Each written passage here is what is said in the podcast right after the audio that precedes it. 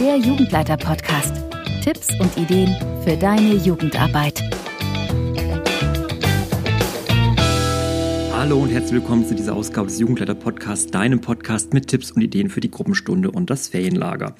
Heute geht es mal um ein Thema, das ist nicht so richtig angenehm, aber trotzdem müssen wir Jugendleiter uns damit auseinandersetzen. Es geht um Mobbing. Ja, ich habe mich ein bisschen mit dem Thema auseinandergesetzt und möchte dir so mal die Key Facts, die ich rausgefunden habe, heute zusammenstellen. Und ja, im Blog und auch im Internet allgemein bei euren Jugendverbänden findet ihr sicherlich auch weitere Handreichungen dazu. Hier kann ich wirklich nur einen ersten kurzen Impuls geben und alles andere, da müsstest du dich dann an weitere Stellen wenden. Was ist denn Mobbing überhaupt? Das war so mein erstes Beschäftigungsfeld.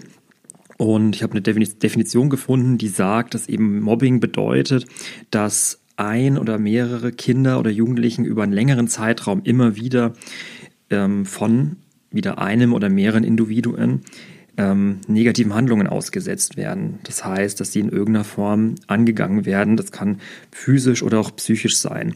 Ähm, genau, es gibt also Unterscheidungen zwischen physischen und psychischen Formen. Ähm, bei den psychischen Formen sind sie klassischer natürlich irgendwie drohen, ähm, beschimpfen, beleidigen, diskriminieren oder auch bloßstellen. Es kann aber auch Petzen, Hänseln oder einfach das Verbreiten von Gerüchten sein.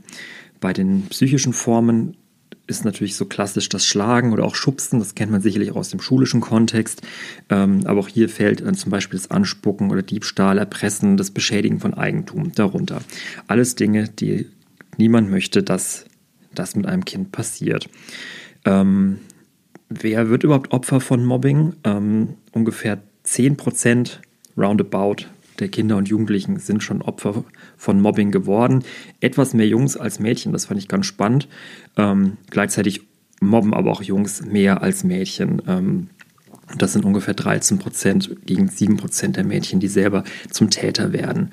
Ähm, genau. Woran erkennt man, dass ein Kind gemobbt wird? Was sind so typische Auffälligkeiten? Das ähm, zeichnet sich vor allem natürlich im Verhalten wieder. Es kann sein, dass ein Kind Angst hat, zum Beispiel in die Schule zu gehen oder zu euch in die Gruppenstunde.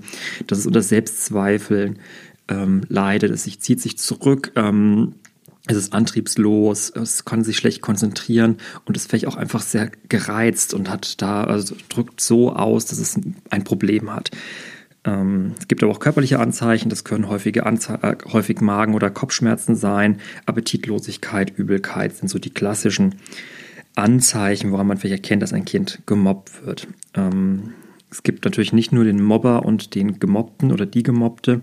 Es gibt auch Unterstützer, die können passiv sein oder aktiv. Täter, Unterstützer, das sind also die, die vielleicht anfeuern die sich aktiv auch mal äh, beschützen. Es gibt die passiven Unterstützer, die zuschauen ähm, und durch Lachen auch einfach ähm, das Getane unterstützen und das nicht ähm, verurteilen. Der Täter ist meist der Initiator natürlich, das Opfer ist dasjenige, der selbst nicht daran schuld ist an der Situation, aber der auch oft nicht auch selbst aus der Situation herauskommt gibt dann aber noch die Außenstehenden, die schauen ähm, nur zu, beteiligen sich aber nicht, unterstützen nicht, aber sie tun eben auch nichts.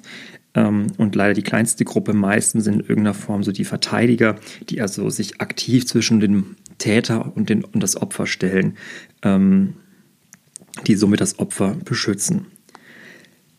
Genau. Was können wir als Jugendleiter tun? Ähm, nun vor allem das Gespräch suchen. Das Gespräch suchen heißt nicht nur mit dem Täter oder nur mit dem Opfer, sondern das muss eigentlich größer aufbearbeitet werden. Das heißt, ihr müsstet, die, ihr müsst auf jeden Fall die Eltern mit ins Boot holen und auch gucken, ob ihr andere Jugendleiter, andere Vereinsleiter, ähm, vielleicht auch Lehrer mit ins Boot holt, weil Mobbing ist ganz oft ein strukturelles Problem. Es geht hier nicht um Schuld. Es gibt nicht den äh, Schuldigen, der also als Opfer schuldig ist. Ähm, es ist immer so, dass nur gemeinsam das Problem gelöst werden kann. Und das heißt, es muss wirklich ein gemeinsames Gespräch gesucht werden, auch mit den Eltern, vielleicht von anderen Kindern, damit ähm, eine Lösung gemeinsam gefunden wird, dass eine sichere Umgebung für jede und jeden geschaffen wird.